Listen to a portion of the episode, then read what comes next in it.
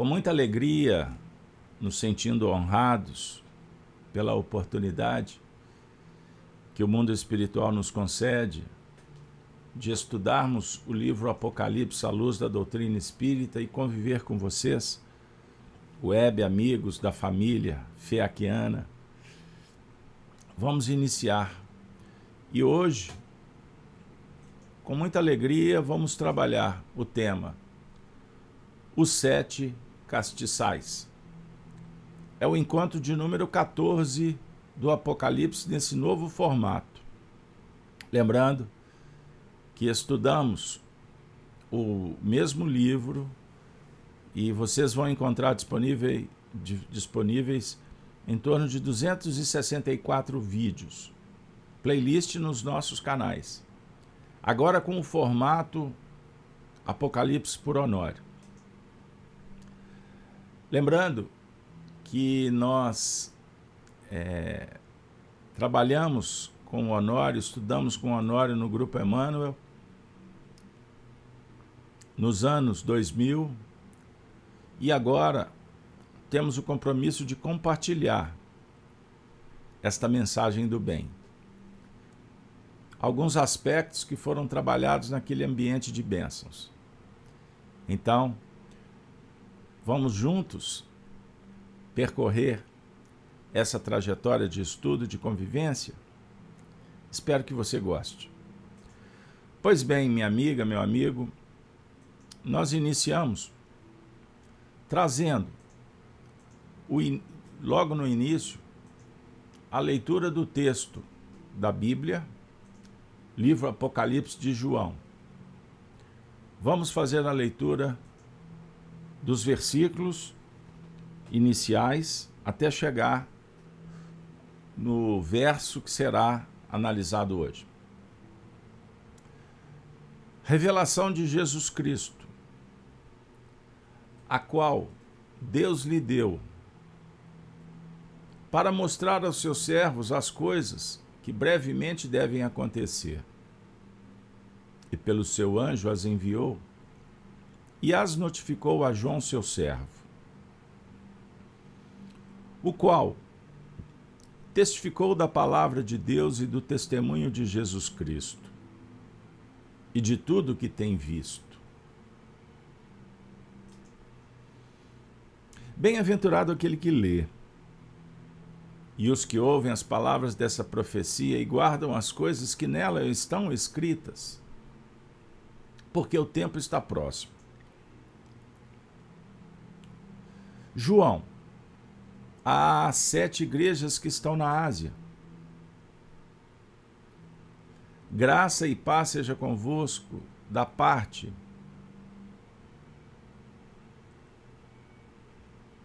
daquele que é e que era e que há de vir, e da dos sete espíritos que estão diante do trono, e da parte de Jesus Cristo, que é fiel testemunha, o primogênito dos mortos e o príncipe dos reis da terra, aquele que nos ama e em seu sangue nos lavou dos nossos pecados e nos fez reis e sacerdotes para Deus e seu Pai.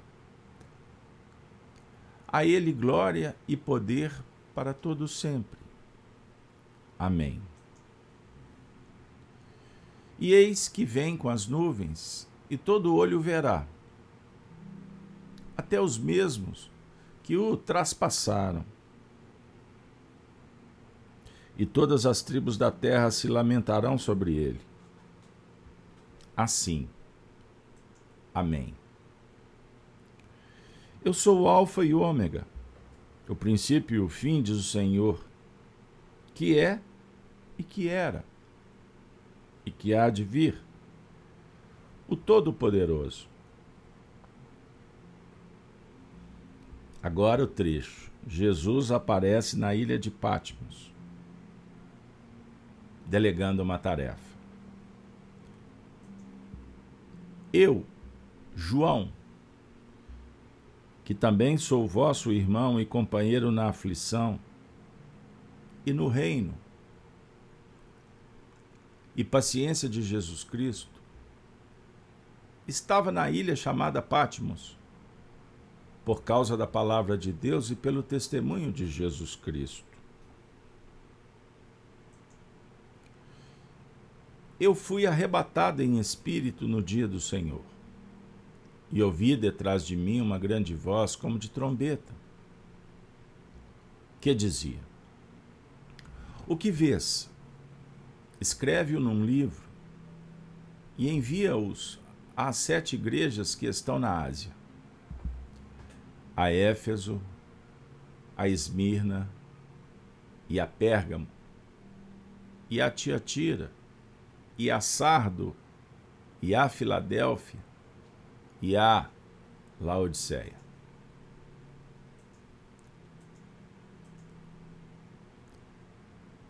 E virei-me para ver quem falava comigo. E virando-me, vi sete castiçais de ouro. Vamos ficar por aqui? Pois bem, minha amiga, meu amigo, chegou um momento importante. Vamos recapitular o estudo último, o décimo terceiro. Vamos, vamos juntos? Vou trazer apenas um trecho. O versículo repetindo. O que vês, escreva num livro e envia-os às sete igrejas que estão na Ásia. Bom, vamos pegar só o trecho. E envia-o às sete igrejas você se recorda que trabalhamos os aspectos do número 7? É verdade. Bom, cheguei aqui no estúdio. Então vamos lá. Sete igrejas. Número de sete representa abrangência de um setor de atividade que pega o, o grupamento em sete estágios diferentes na horizontal dos acontecimentos. Então toda evolução se desenvolve num processo de incorporação, assimilação, vivência, fixação. As sete igrejas representam a abrangência de um setor de atividade que engloba o grupamento em sete estágios diferentes. Estão lembrados, pessoal? A evolução setenária? Pois bem. Então, são acontecimentos, circunstâncias, ciclos, em que encontramos criaturas participando de várias laçadas evolutivas. A laçada definir a subida e a descida. O símbolo do, do círculo figura geométrica perfeita. Então é necessário estagiar, abrindo ângulos. Nesse périplo caracterizado pelos 360 graus. E dentro dessa dinâmica nós vamos encontrar a importância do número 3, da Trindade. Na sua multifaceta, ele se transforma no número 6, duplamente. A trindade é a unidade, a dualidade, olha que beleza. Unidade divina, perfeição, o universo como um todo. A unidade, o espírito. A dualidade, os contrastes, dia, noite. A trindade é a subida, a descida e a subida novamente em novas bases, fixando, concluindo as etapas. As sete igrejas representam as sete virtudes, que existem forças contrárias à verdade, conforme explica Paulo de Tasso na questão 1009 do Livro dos Espíritos. Sete virtudes propõem justiça, amor e ciência os chamados sete pecados capitais ou forças contrárias e opostas, a injustiça, o ódio e a ignorância. Trabalhamos esses aspectos na última semana, estão lembrados? E falamos também da equação de Daniel. Tempo, tempos, metade de um tempo. Eu não vou me deter nessa explicação, pois ela já foi trabalhada na última semana. E a ideia agora é partirmos para a interpretação de hoje. Quem se interessar, por favor, acesse o vídeo do último encontro. Então, nós estamos trabalhando nessa didática versículo por versículo até agora. Tá dando certo.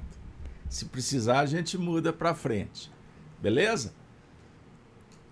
Mandem a opinião, os comentários no chat, no e-mail. O pessoal aí da equipe vai colocar para vocês como endereçar. Então vou reler o versículo de hoje. João na ilha de Pátimos. Estão lembrados? Ele foi chamado, a grande voz. E virei-me para ver quem falava comigo. E virando-me, vi sete castiçais de ouro. Interessante, né, pessoal? Estudar o Apocalipse é um grande desafio. Mas com a chave da revelação espírita, fica bem mais tranquilo interpretar. A questão maior é mergulhar para modificar os conceitos em nível de vivência. Percebam aí, isso é muito importante. Então, e virei-me para ver quem falava comigo, e virando-me vi sete castiçais. Vamos lá, recebam um passaporte e vamos juntos nessa aventura. Agora a palavra com Honório.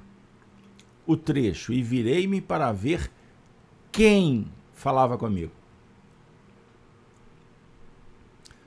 Bom, o virar representa interesse, sintonia, a saída da ótica pessoal. O som chega, mas a atitude de interessar-se é conosco. Vocês concordam? O som chega, mas a atitude é pessoal e intransferível. Há sons que estão tocando a nossa retaguarda há séculos. Há séculos. Como quando Kardec presenciou os ruídos das mesas girantes e percebeu que havia algo além mas por enquanto, nós não damos ouvidos a esses sons. Todo o ensinamento de fundamentação espiritual que projeta o ser na direção de novas linhas de progresso espiritual surge dessa forma. Virar-se sugere interesse. No arrebatamento, no transe, no êxtase de João, ou no mecanismo vivencial em que o ser é convidado a ascender, ampliar a percepção, ver mais adiante, para além dos sentidos físicos, dos sensórios do tato, do paladar, da audição, da impressão visual, surge a mediunidade. Então, Apocalipse, João, médium, Pátimos, é um cenário mediúnico. No arrebatamento, ele ouve. E na proposta de identificação, ele vira para ver o que é isso. Interessante é que esse verbo virar nem sempre significa que ele precisa virar, fisicamente falando. É movimentar as fibras íntimas para uma percepção e demonstra que ele não estava preocupado em ouvir, estava preocupado em ver. Porque para ouvir não é necessário virar. Mas observa-se que ele virou para ver e não para ouvir melhor. Para ver quem falava. Ouviu um som como de trombeta, numa expressão abrangente, e sabendo que o som era emitido por alguém. A audição a serviço da visão profunda, que extrapola os cinco sentidos, apontando o sexto sentido intuitivo. Assim, a audição é decorrente desse sentido profundo do que a visão também é decorrente. Sensacional, hein, pessoal? O que, é que vocês acham? Que, que vocês acham? Bom, eu vou fazer se vocês me permitem, eu li esse trecho na íntegra. Agora, vamos fazer o seguinte: vamos pegar trecho por trecho do que o Anório falou para gente ir dialogando. Beleza, pessoal? Então é muito interessante essa imagem essa reflexão. Então, virar para ver quem falava abre muitas perspectivas. O interesse para que se estabeleça uma sintonia. Primeiro passo. Esse movimento é íntimo. Não adianta batidos, barulhos, imagens,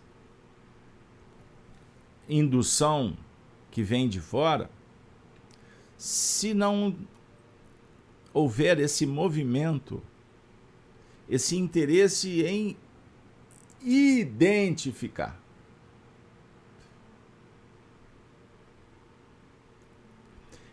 Eu vou pegar uma frase, vamos, vamos trazer aqui já de cara a Ana. Às vezes queremos muito que as pessoas entendam ou aprendam o que você está aprendendo. Mas nem sempre os interesses estão no mesmo patamar. Muito bem, Ana. Você já foi lá no ponto prático. Estamos de acordo, sem dúvida alguma. Por isso, o Espiritismo, vejam aí, o Espiritismo é uma ferramenta extraordinária para nos ajudar esclarecendo. Nós temos, vamos pensar assim, é, um, numa escala evolucional, eu gosto desse símbolo. Se a gente pega uma régua, uma régua de 100 centímetros, cada centímetro representa um estágio evolutivo. Então, nos primeiros passos, o ser busca, ainda dentro do primitivismo, primitivismo evolutivo, ele é movimentado muito mais por impulsos instintivos. Vejam aí. Qual que é a ideia principal? Sobrevivência. Não é assim no reino animal? Então, nos, nas primeiras reencarnações, ensina Kardec, o espírito ainda está num estágio chamado de nulidade moral. Então ele é inspirado pela força divina que está dentro dele. E nesses primeiros movimentos se caracteriza, portanto, por impulsos das leis físicas, externas e fisiológicas, que ajudam no despertar do espírito. Compreenderam? À medida em que ele vai experienciando, escolha as respostas, ele vai aprendendo. E com isso, a essência espiritual vai se apresentando, vai iluminando, vai dando sentido à vida. E aí desenvolve-se o intelecto e o moral. Mas vamos imaginar, isso é muito importante. Nesses primeiros passos, o interesse é sobrevivência é se apoiar no prazer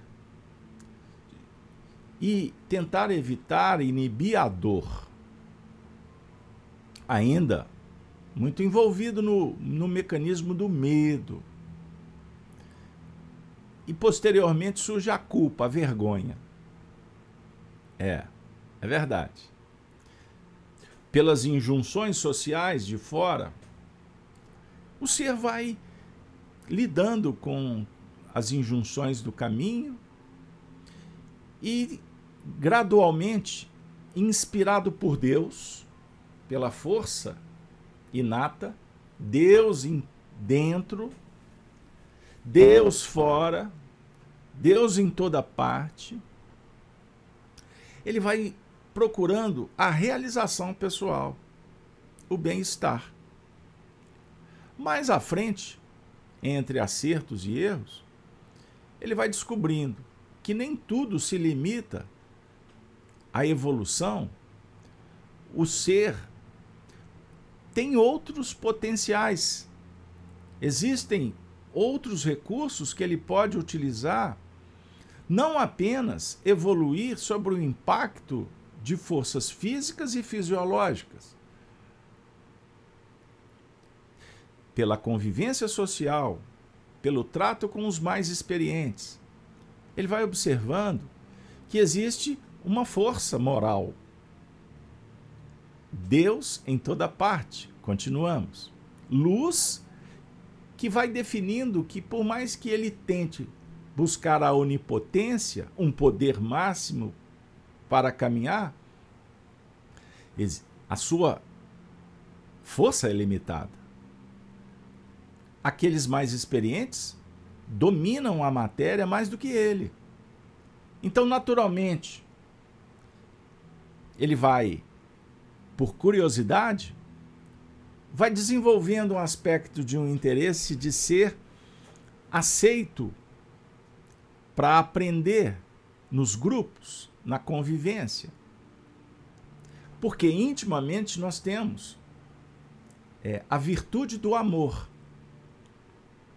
que está em germe, que por mais que ele se apresente egoicamente, pautado no interesse, já é uma chama que está acendendo. Por isso nós temos necessidade do convívio social, certo? Mas a gente não sabe, somos inábeis. Mas a partir do momento em que eu começo a frequentar determinados ambientes Vou aprendendo as regras. O interesse é adquirir poder e se libertar daquilo que me constrange. Então, nós estaremos sempre motivados a frequentar essa zona da curiosidade, da busca do conhecimento. É o que o Honório está trazendo para nós sobre o ponto de vista de ouvir e se interessar. Deus é luz. Aprendemos? Aprendemos com João, evangelista. na sua primeira epístola. Deus é luz. Nós somos luz. Mas por enquanto, não tínhamos essa notícia. Mas sentimos a presença da luz de alguma forma. Porque, como a luz está em nós, todas as vezes que eu sou sensibilizado pela luz maior, a minha luz interior se apresenta. Ela tem necessidade de irradiar, de brilhar.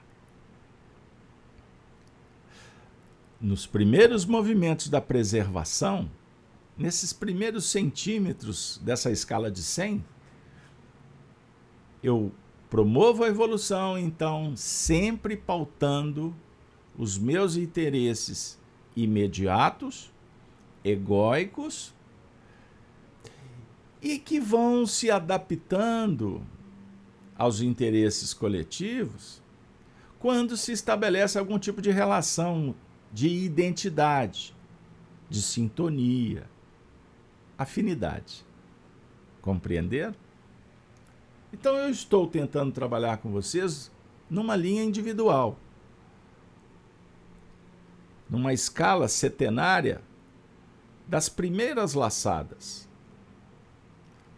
Então nós temos agora que pensar que existem figuradamente três grupos de espíritos em evolução. Só para ajudar. Vamos pensar na Terra. Os espíritos que estão só querendo sobreviver, dando os primeiros passos. Aqueles que já estão chegando na metade da caminhada, nos 50 centímetros da escala de 100. Estes estão começando a vislumbrar, por estarem ouvindo, se despertando para uma luz diferente, para não só sobreviver, mas para, para valorizar a vivência, a vida, a essência que está dentro. Mas vamos pensar, nós estamos caminhando por 50 centímetros, mas podemos dizer que, figuradamente, atu no atual estágio evolutivo do planeta, nós estamos talvez chegando nos 25 centímetros. Quando atingirmos o 100, o topo, estaremos numa fase de intuição plena, pura. Não espírito puro, mas numa faixa de humanidade já vivendo em busca de uma outra escala mais sublimada. Então a sobrevivência já passou.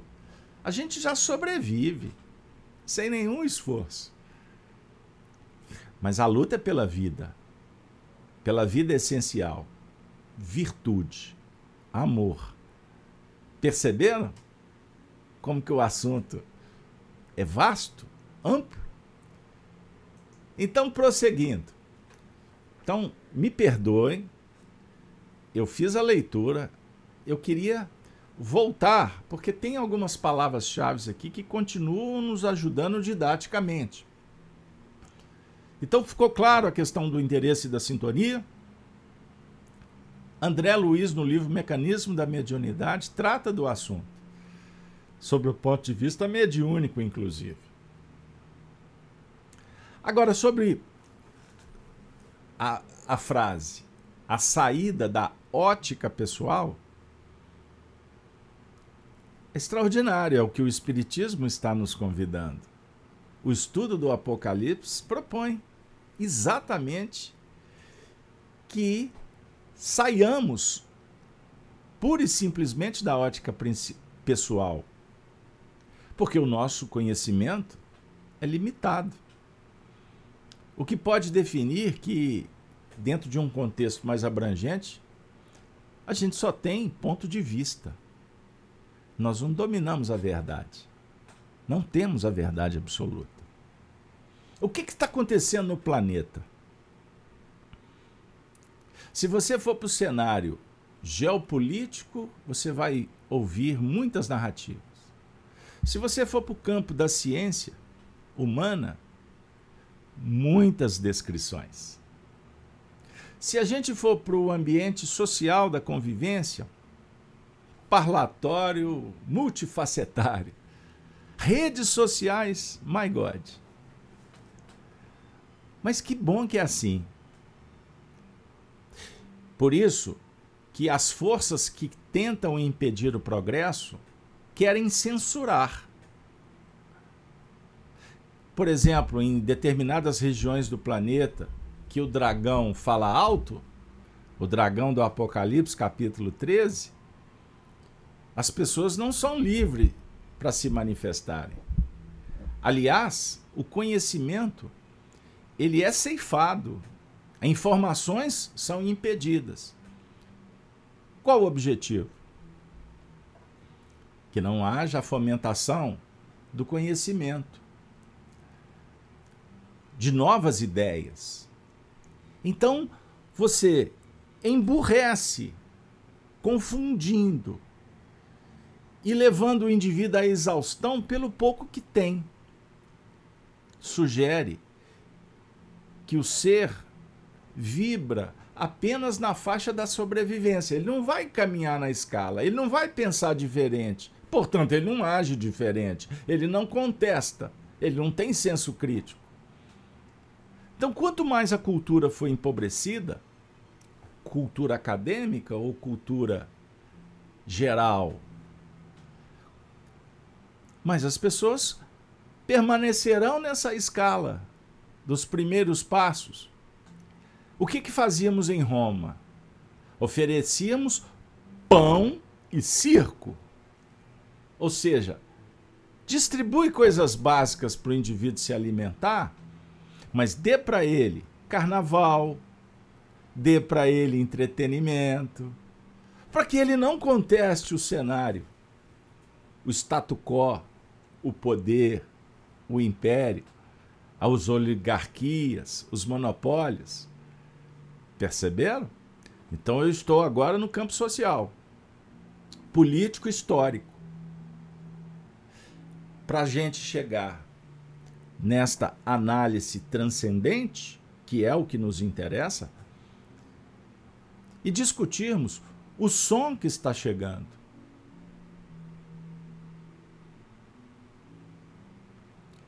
E esse som é um som divino. Não é um som que abala suas estruturas auditivas, que vai te ensurdecer. Poeticamente, é um som silencioso.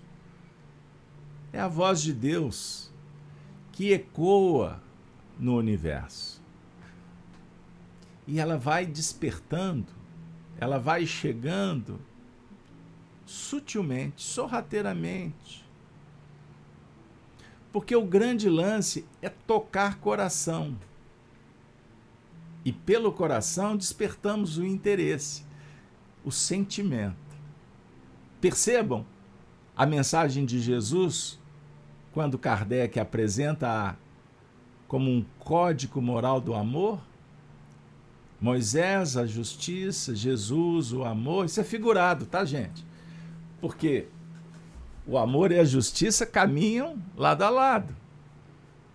É isso aí. O interesse é conosco. Você está interessado e veio aqui. Abriu o livro, fez a prece. Agora, quando o Honório coloca que as sons que estão tocando a nossa retaguarda há séculos, nós podemos trabalhar no ambiente dual, dualidade. Tem sons que estão tocando. Sons que nos matriculam em frequências, em faixas inferiores. E a gente continua gostando de ouvir. Diferente de outros que estão nos visitando, só que antes não identificávamos. E agora está havendo um despertamento. a ótica deixou de ser pessoal e passou a ser coletiva, abrangente, profunda. Então, está havendo um avanço. O Honório cita Kardec, que presenciou os ruídos das mesas. Agora, Kardec não ficou com uma maioria querendo identificar apenas aquele cenário físico. Kardec, que era estudioso do magnetismo, começou a identificar que poderia ali estar acontecendo um fenômeno de materialização dos pensamentos, inclusive de mentes diferentes daquelas que estavam naquele ambiente. Porque eram pensamentos comuns, corriqueiros, transitórios. E as mesas girantes começaram a responder questões filosóficas. Aí ele, opa, está acontecendo alguma coisa aqui. Compreenderam? A definir que a gente pode estar em grupo, todos ouvindo o mesmo som.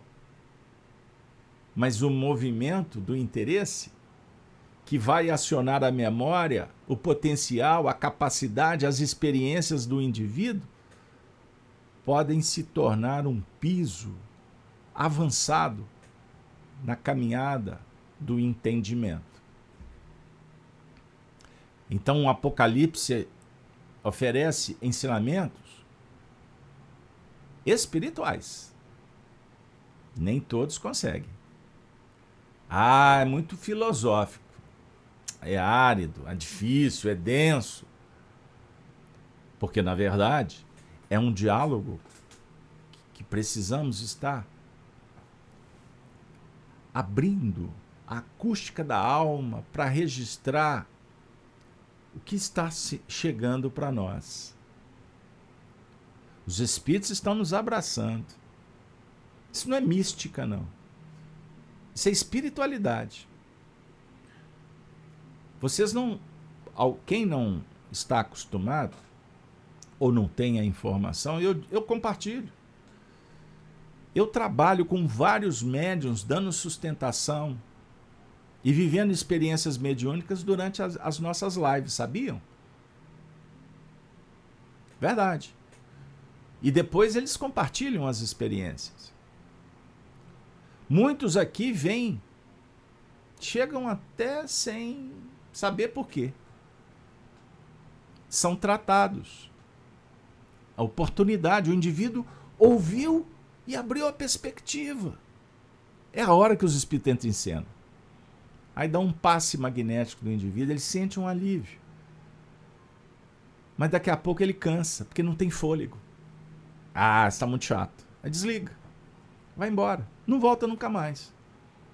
Ele foi atendido no, na sua necessidade. Ponto. Os espíritos respeitam. Não vão atrás dele, você não voltou, por quê? Ah, não, chorando, blasfemo. Não, não é assim. Agora, eu, nós temos aqui médiums que estão em contato com os espíritos superiores e enviam mensagens ajudando para decodificarmos a mensagem que não compete só a mim interpretar e dizer para vocês. É um trabalho coletivo. Agora imagine aqueles que estão estudando conosco desde o primeiro episódio. Não é Ana? A Ana Feitosa, lá do, do Nordeste. A Ana estudou conosco desde os primeiros estudos lá. E ela me conta que está repaginando, está vendo vídeo por vídeo de novo. O que, que significa isso? Está mergulhando. Ela não está presa neste que vos fala. Ela não está fixada no Honório, no Emmanuel, no Kardec. Ela está transcendendo, ela está em busca do Cristo. Mas agradecendo e aproveitando as lições que Kardec, o Emmanuel, os intérpretes, os espíritos, oferecem, porque a luz vai sendo decomposta e a gente vai pegando os elementos. A Marilac está dizendo: estas diversões são tipo guloseimas que distraem a alma da verdadeira nutrição. É isso aí. Então veja aí. Qual som que eu devo selecionar? O que distrai ou aquele que diz assim: seja luz, reconheça Deus em si mesmo, porque a força que pretensamente é nossa, ela é divina.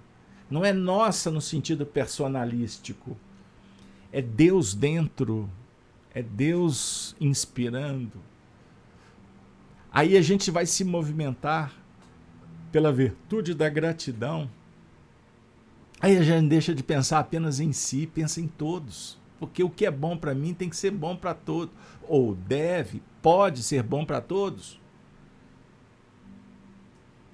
Então, virar-se sugere interesse. Ficou claro esse ponto, pessoal? No arrebatamento, ele ouve e na proposta de identificação, ele vira. Ele vira. Sensacional. Me vem à memória, por inspiração dos, dos amigos, quando Jesus chega se aproxima, melhor dizendo, do túmulo de Lázaro. Ele dá uma voz de comando: Lázaro. E aconteceu o fenômeno do despertamento de Lázaro. Lázaro ouviu, mas quem se movimentou para sair do túmulo foi Lázaro. E ele sai ainda todo atado. Porque na visão das pessoas ele já tinha morrido. Jesus disse para a irmã: Lázaro dorme. Lázaro não morreu. Pois Deus não é Deus dos mortos, Deus é Deus dos vivos. Olha que beleza. Olha a força divina em Jesus. Em latência na irmã, mas a irmã acreditou na morte. Jesus aconselha: não, não é bem assim. Mas ele cheira mal.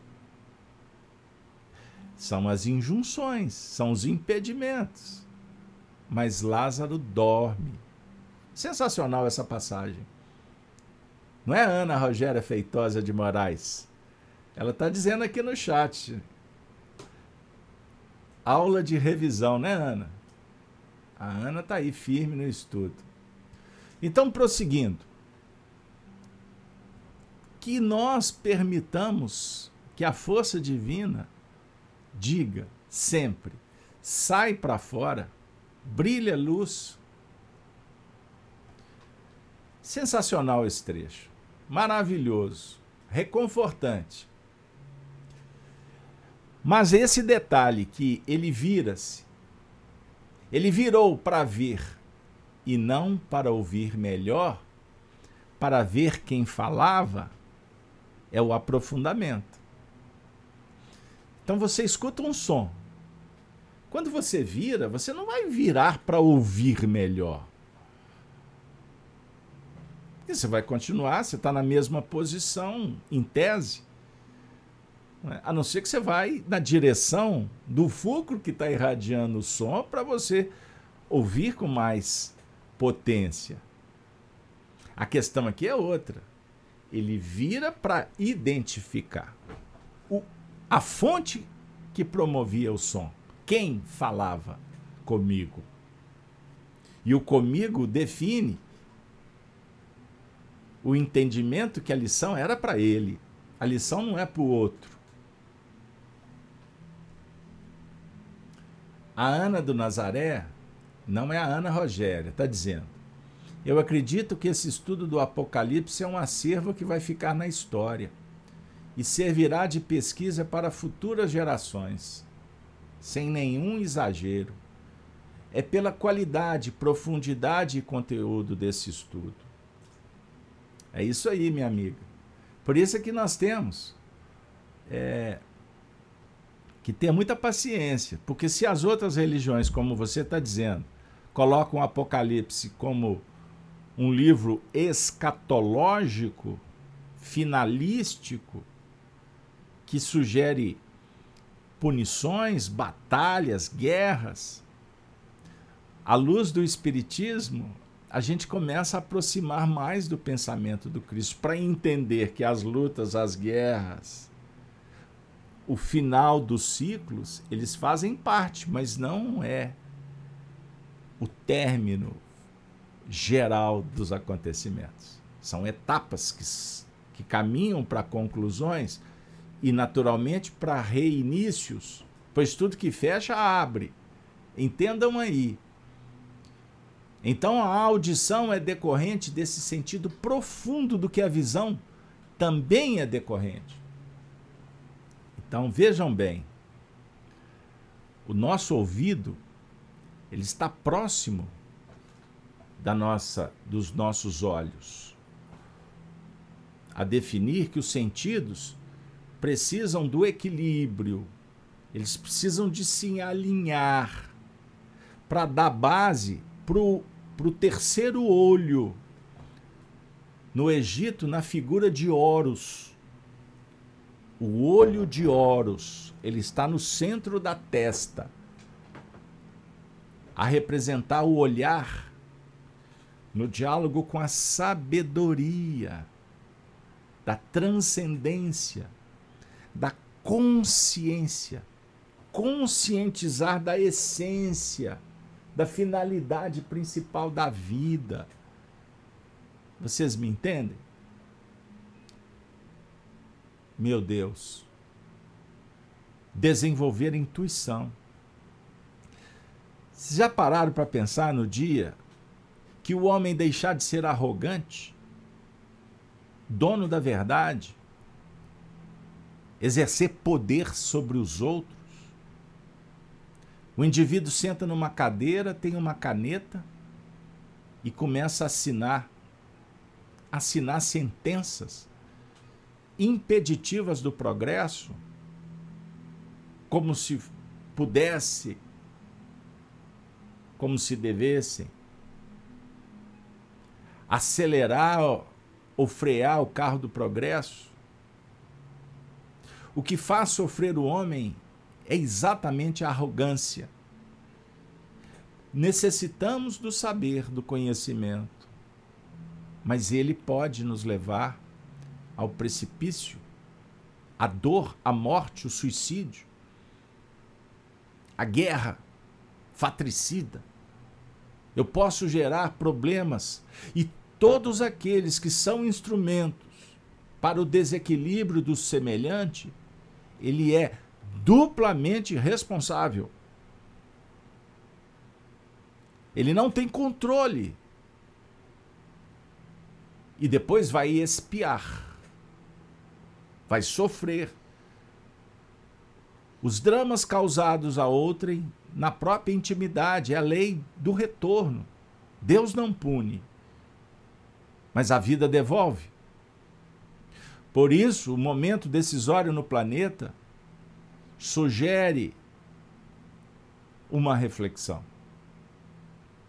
para permanecermos em no cenário da evolução, tripulantes dessa nau, essa embarcação que está levando a humanidade na direção da luz, nós não ficamos porque temos dinheiro, porque temos conhecimento, porque existe privilégio.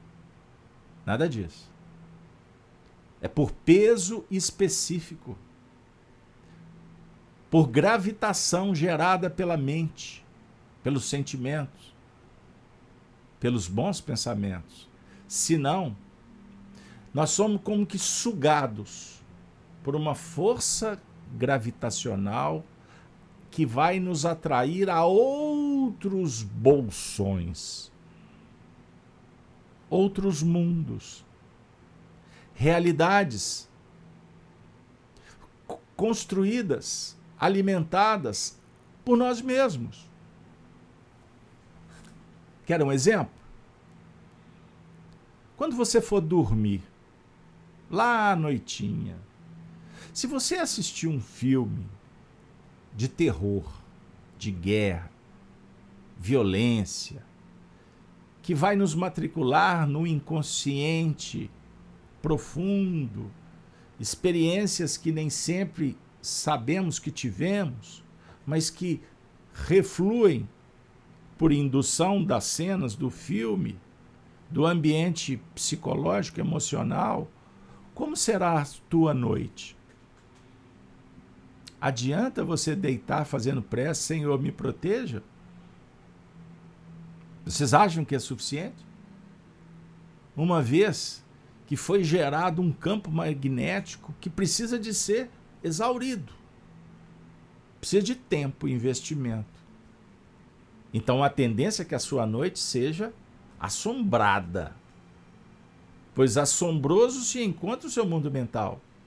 Então você vai ser, o seu espírito vai ser atraído para se deparar com essa zona criada por esse por essas imagens plasmadas que são vibrátios, são vibracionais. Imagine a gente fazendo isso a vida inteira. Como será a nossa desencarnação?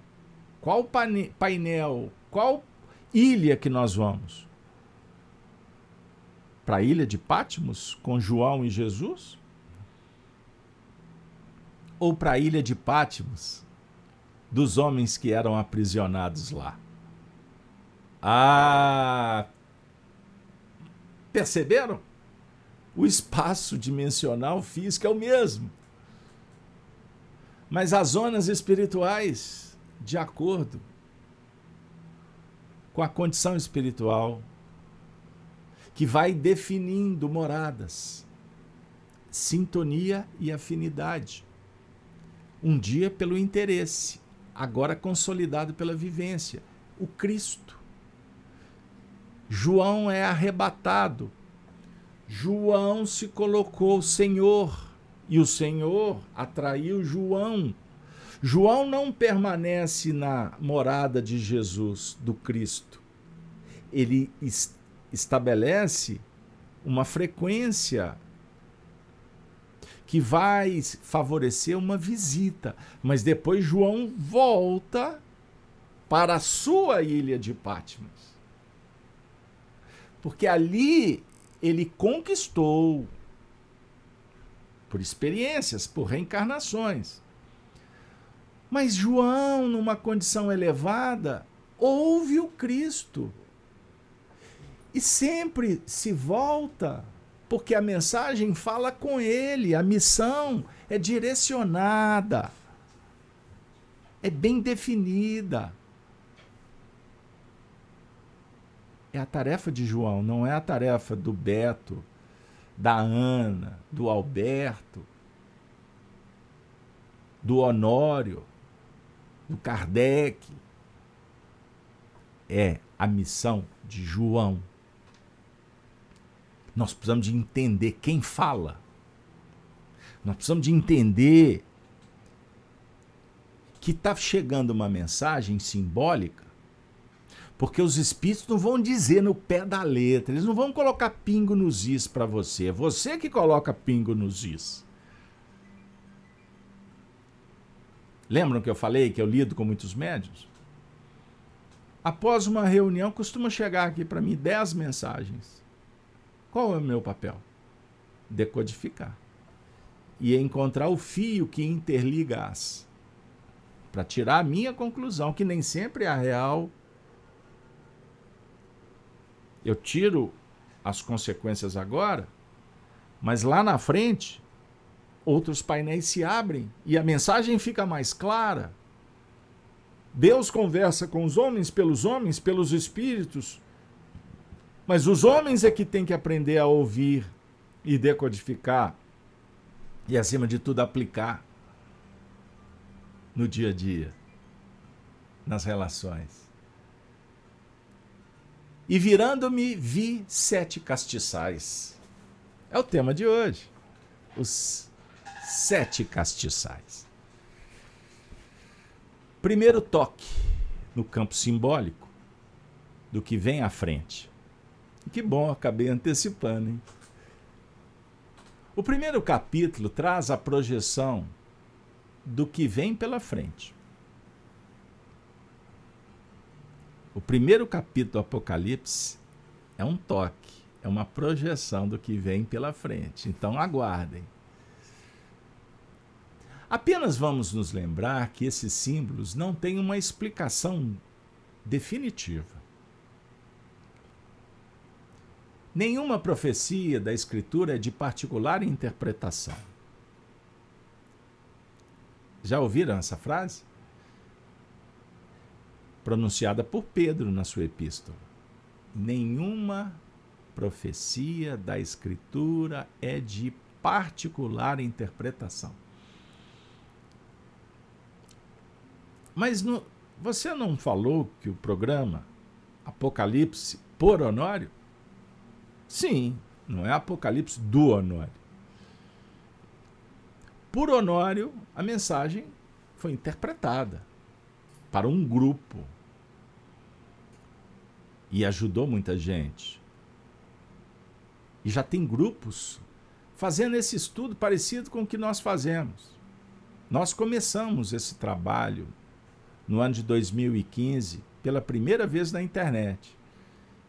E, a, e logo nos primeiros estudos eu disse: tomara que seja motivo, inspiração, para que outros muito mais competentes possam fazê-los. E quem sabe até aqueles que ficaram conosco, estudaram com o Honório, façam também.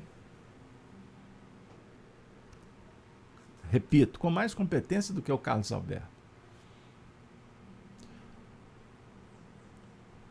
Eu me recordo quando o Honório chamou um grupo, éramos quatro. Éramos quatro.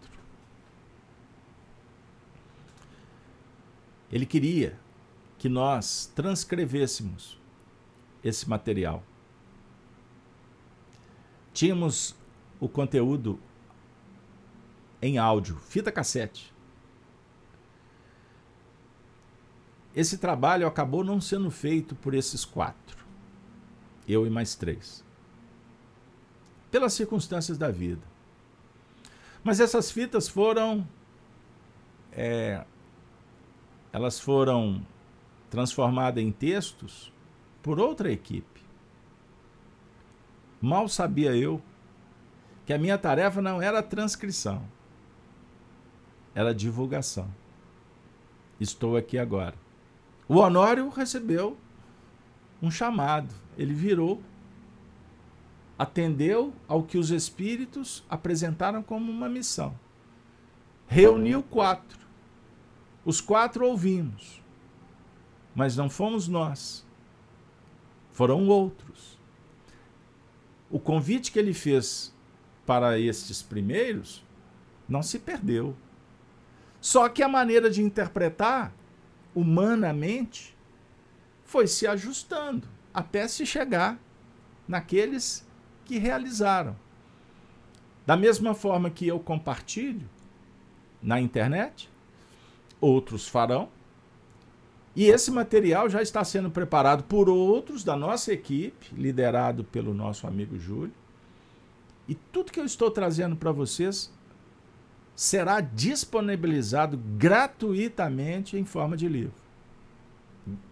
Gratuitamente da nossa parte, né? sei lá como é que vai chegar para a família espírita. Pode ser que a gente coloque PDF para todo lado aí. Da mesma forma, a mensagem está chegando para você. Um campo simbólico. É uma dica do que vem pela frente. Sua vida vai mudar. Talvez seja o primeiro capítulo a sua vinda. Essa interpretação não pode ser particular. Por mais que, particularmente, a gente faça as ilações, as deduções, a crítica, a interpretação. O certo é, o castiçal é um suporte. Ele é um instrumento onde se coloca a lâmpada que irradia a luz. Um grupo espírita é um castiçal que emitirá ou não a luz. Ou dependendo da capacidade de cada um dos integrantes. Eu ainda tenho um tempo. Eu coloco médiums em desdobramento participando de atividade mediúnica. Alguns dizem assim, interessante, porque é muito diferente da atividade que eu participo.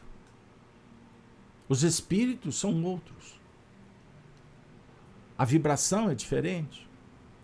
Eu sempre digo assim: não significa que é melhor ou pior. Significa que existe uma zona de atuação. É um posto avançado de trabalho, com especificidades, com atendimento a públicos carentes daquele teor, daquele estudo.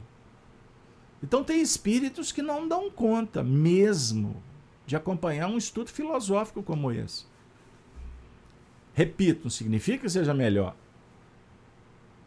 mas é uma didática. É um, é um nicho de trabalho, é uma zona espiritual que exige mais esforço. E eu não tenho dúvida que as cirurgias psíquicas podem ser mais profundas, porque vai rasgar vai incomodar o ego, vai nos tirar da zona de conforto. Compreenda o que eu estou dizendo. Por isso, cada etapa da nossa vida é uma laçada fundamental que não pode, não pode ser desprezada. Mas existem outras portas se abrindo perto da grande porta que você já está frequentando. Então nunca fecha possibilidade. Nunca diga daqui eu não saio, daqui ninguém me tira. Eu falo para muitos. Quem trabalha comigo fisicamente já ouviu o Carlos Alberto dizer: nunca se atenha a um centro espírita. Conheça outros.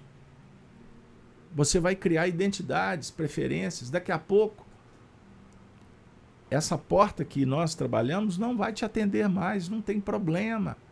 O importante é que você que entrou pela porta da frente saia pela porta da frente. Posso perder a viagem? Não, não perco a viagem. A questão é que a maioria não sai pela porta da frente.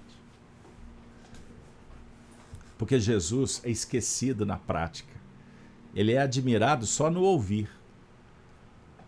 Mas quando nós temos que fazer acontecer o evangelho no dia a dia, não nos interessa, então a gente não muda. A gente continua ouvindo os sons da retaguarda. Aí queremos bater, brigar, isso não serve, ele não presta. Onde seres humanos, contradição. Por isso, não diga que você não foi alertado. Não coloque a sua felicidade na mão dos terceiros. E muito menos a sua infelicidade. Saiba que os homens são mutantes. A vida é mudança permanente. Agora, o problema é quando somos camaleões, né? Pregamos virtudes, ovelhas, mas na hora do vamos ver, o lobo é que grita, que fala, que agarra, que destrói que uiva. O, o lobo simbolizando a destruição. Não o lobo animal que está em processo evolutivo individualmente ou na matilha, na floresta, que é o ambiente. Cada um no seu lugar, no seu quadrado. Perceberam? Então o castiçal é um suporte que emitirá ou não a luz. Sensacional, Anuário. O castiçal representa um instrumento apropriado, para que a luz seja colocada. E essa luz, de princípio, tem a finalidade de clarear. Óbvio, nem sempre. Para muitos, a luz não tem função de clarear. clarear intimamente. Então a Ana está dizendo, está me ajudando num assunto específico. Ô Ana, já que você publicizou, eu digo, nada aqui acontece aleatoriamente. Tudo foi arquitetado pelos espíritos, é óbvio. Agora cabe a gente fazer acontecer com bondade, com sabedoria e com justiça. Não negocie atitude. Atitude é atitude moral. O castiçal representa o instrumento apropriado para que a luz seja colocada, e essa luz, de princípio, tem a finalidade de clarear. Para a percepção do som de trombeta, não é necessário acender alguma luz. Em tese, analisando a letra. Sem tese. Porque tem hora que você tem que acender a luz. Para entender o som. A luz a ser percebida pela visão interior, segundo o padrão de clareamento definido pelo Evangelho de Jesus. É como se as mensagens anteriores tivessem o papel de trombetas, apontando Jesus como a luz a clarear o nosso campo de ação. A informação do Evangelho, as histórias de Jesus, foram trombetas, mas ainda não significava luz interior. Observamos que no Evangelho as curas têm um papel todo especial. Mas as curas dos cegos apresentam peculiaridades da maior transcendência. Gente, o Honório sempre trabalhava com muita atenção e carinho a cura dos cegos. E ele apresentava muitas facetas, filosofia pura, Por quê? Jesus não apenas devolvia a visão ao cego para que ele visse, mas a cura dos cegos implicava também em como ver. Não basta a cura. O importante é como vai utilizar a visão. Como devemos trabalhar para ver mesmo. Porque muitas vezes você fica cego, do ponto de vista físico, por bondade divina, para não ver pior. Olha o que eu vou dizer. Existem obsessões que levam o indivíduo à cegueira. Estou acompanhando terapeuticamente um médium que durante um período da sua vida ele ficou literalmente cego. Estava num processo obsessivo mediunicamente falando. Depois ele foi curado. Ele não tinha problema nos olhos. Os médicos não identificavam, não sabiam a razão. Ele foi curado. As escamas caíram. E hoje ele valoriza, hoje ele entende o processo. E valoriza ainda mais a, a visão profunda do diencéfalo, a visão mediúnica. Então existe pessoas que não conseguem ver com os olhos, mas veem mediunicamente. Em desdobramento, em transe mediúnico, adquirem capacidades que na vigília não possuem. Então existe todo um processo didático no aprendizado. Então, logo, a primeira decisão que nos cabe quando conseguimos ver é o processo aplicativo. Que eu veja é o pedido para aplicação de acordo com a nova diretriz. Quanto? Que eu veja, antes de seguir essa frase, quando Jesus curou o cego Batimeu, ele perguntou: O que queres? Ver. Que eu veja, conforme a tradição. Isso é sensacional. O Evangelho não está dizendo que o cego pleiteava a visão física. Ele estava diante de Jesus. Eu quero ver. A tua fé te salvou. O Evangelho não conta que foi restituída algumas passagens a visão física. Mas a fé. Entendam bem como é sutil, como é simbólico e como tem a ver com o nosso dia a dia. O que, que você quer ver? Pode fazer cirurgia, comprar um óculos, colírio. Mas é suficiente? Então, na sua oração, peça a Deus para você compreender a vida, os sinais. Então, castiçais de ouro. O castiçal, instrumento para colocar a luz. Quanto ao ouro, ele simboliza a nobreza do instrumento, que cada representa, que cada um representa com sua luz prismática peculiar. Quantos médiums chegaram com a mediunidade ostensiva, vendo espíritos, com exuberância, com autenticidade, mas completamente desconfortados, desele... Eh, deseducados, precisando trabalhar a educação comportamental até, inclusive. Passaram por nós. A questão não era a mediunidade, era comportamento. E foram se aprimorando, se aprimorando, a mediunidade continua a mesma. Já ouvi. Nossa, como a mediunidade melhorou. Quantas vezes eu pensei comigo? Não tem problema pensar assim, não. A mediunidade é a mesma. A questão é a vivência, postura. Entendam aí. Então, como que nós vamos pensar no Chico Xavier sem disciplina? Foi a primeira lição que Emmanuel deu. Aí ele foi se ajustando, ele foi se ajustando e tudo acontecendo. Então, nobreza. Aí eu parto para o campo moral, valores, princípios. Representa a luz prismática. Ah, minha amiga. Reflexão final. E virei-me para ver quem falava comigo. E virando-me, vi sete castiçais de ouro. Ufa!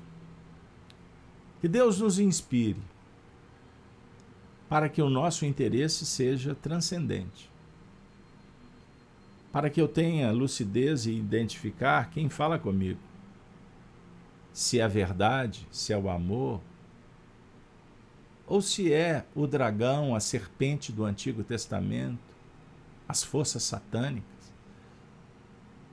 que representam sangue vestidas de rubro, no campeonato hedonista, materialista, as ideologias que confundem, que aprisionam, as ditaduras que matam, que guerreiam, que impõem, que dilaceram, que atacam a natureza humana, a natureza planetária. Pessoal, que o nosso corpo, a nossa mente, a nossa sensibilidade se transforme em castiçais de ouro. Em castiçais de ouro. Para que o Cristo se faça em nós, por nós e para nós. Recordo-me do nosso querido médium Francisco Cândido Xavier, que em determinados momentos da sua vida se internou, procurando meditar as lições que prodigalizavam um novo cenário na sua mente. Ele vivia, em determinados momentos, uma solidão aparente, necessária. Aconteceu um fato em 1932 que se tornou um conto que agrada os ouvidos, nos faz elevar até o padrão do humor, né? Ficamos bem humorados. O nosso querido Ramiro Gama conta em seu livro que em 1932 o quadro de trabalhadores do Luiz Gonzaga, o centro onde Chico trabalhava, ficou reduzido. Mas os doentes e obsidiados surgiram sempre. Fato é que depois que melhoravam, eles sumiam, abandonavam. Dos amigos do Chico, lembrando que a sua irmã Maria da Conceição Xavier, que temos trabalhado com esse tema nas sextas-feiras, teve que mudar José Xavier, Dona Geni, sua esposa, a turma foi sendo retirada do contexto e o Chico ficou sozinho. É verdade. Aí o que, que acontece? Vendo-se sozinho, o médium se passou a alimentar a ideia de sair também, de se ausentar. Mas a primeira noite em que se achou sós no centro, sem saber como agir, Emmanuel apareceu-lhe e lhe disse: Você não pode afastar. Prossigamos em serviço. Aí o Chico disse: Continuar como? Não temos nem frequentadores. Emmanuel perguntou: E nós? Nós também precisamos ouvir o Evangelho para reduzir nossos erros. E além de nós, temos aqui numerosos desencarnados que precisam de esclarecimentos e consolo. Abra a reunião na hora regulamentar.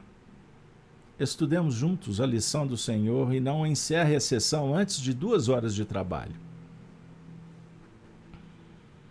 Foi assim que, por muitos meses, de 1932 a 34, o Chico abria o pequeno salão do centro e fazia a prece de abertura, às oito da noite em ponto.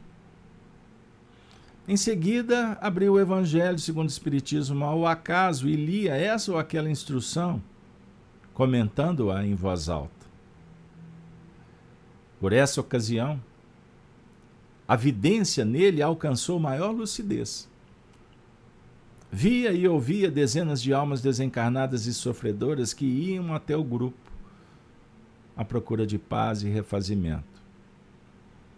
Escutava-lhes as perguntas e dava-lhes respostas sobre a inspiração direta de Emmanuel. Para os outros, no entanto, orava, conversava e gesticulava sozinho. E essas reuniões de um médium, a sós com os desencarnados no centro, de portas iluminadas e abertas, se repetiam todas as noites, de segundas e sextas-feiras. Certa feita, Chico começou a ser observado. Eu vi essa história da sua irmã, quando eu e Arnaldo Rocha, junto com Marcel Souto Maior, Wagner Gomes da Paixão, estivemos na casa de Lucila. E ela nos contou que foi uma época que elas ainda eram jovens e começaram a achar que o Chico estava ficando louco. Pois elas subiam num banquinho para dar alcance na janela e via o Chico conversando com uma multidão de pessoas. Tenhamos fé em Jesus, minha irmã, não desespere, tenha paciência, alcançaremos a paz. Sem calma, tudo piora. Com o tempo a senhora verá que tudo está certo como está. Perguntaram para o Chico: Chico, quem está conversando com você? Dona Chiquinha de Paula. Que história é essa, Chico? Dona Chiquinha já morreu. Ah, você que pensa. Ela está bem viva, aqui conosco. Pois bem, as irmãs comunicando com a família, todos julgavam que o Chico estava maluco. Era preciso medicá-los e socorrê-los. Ela me disse, contando para a nossa visita fraterna. A gente falava entre a gente: se ele começar a morder, tem que internar. Pois bem, com o tempo foram descobrindo que aquelas reuniões eram como reuniões que recebiam a luz, eram castiçais. Com o tempo, cada um foi identificando castiçais de ouro que prodigalizaram bênçãos, trabalho, renovação, segurança, amor.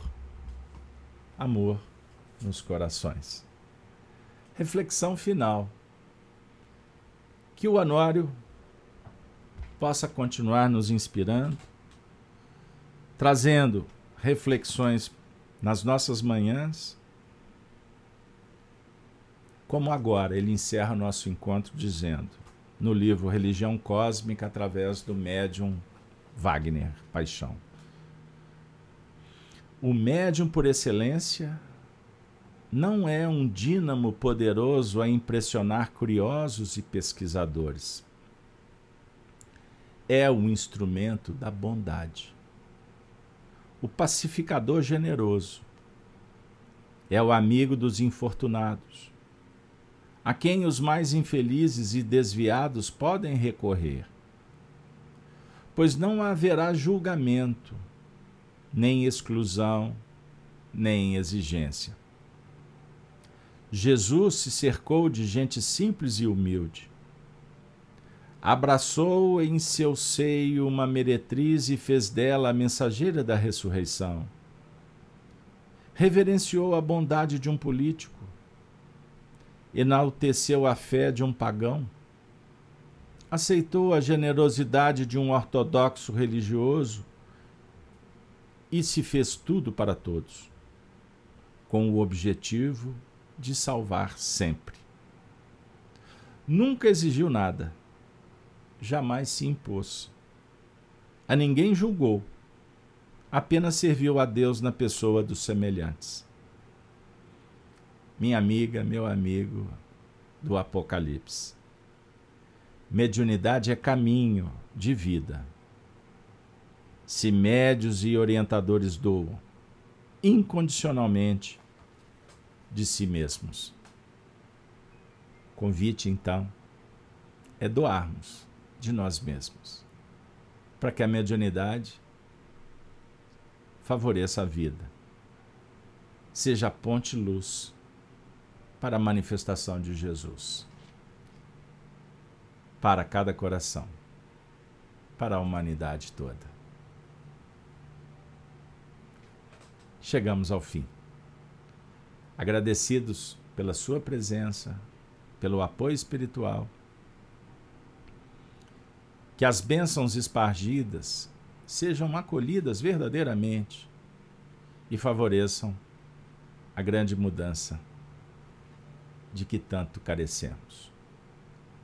Minha amiga, meu amigo, convidamos vocês para estar conosco a próxima semana com o estudo Apocalipse por Honório com o tema O Filho do Homem e os Sete Castiçais.